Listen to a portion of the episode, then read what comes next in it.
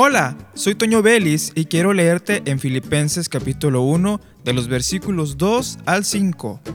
Gracia y paz a vosotros, de Dios nuestro Padre y del Señor Jesucristo.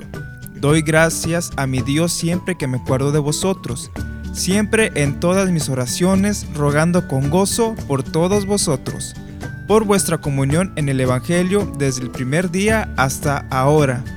Hago una invitación a ti que me estás escuchando a que siempre estés orando por tus hermanos en la fe.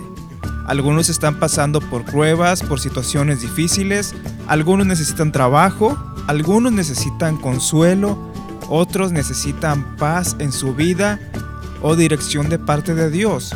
Nunca lo sabemos, pero siempre tenemos que estar atentos en la oración hacia ellos.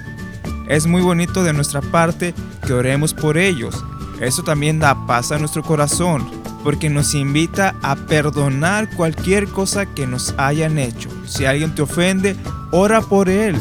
Pide a Dios sanidad en tu corazón y amor por él y continúa orando por esa persona. Siempre, siempre tenemos que tenerlo en nuestra mente y en nuestro corazón y hacerlo con toda, toda honestidad y sinceridad porque Dios nos ha amado primero a nosotros. Soy Toño Vélez y te invito a que continúes escuchando la programación de esta estación de radio.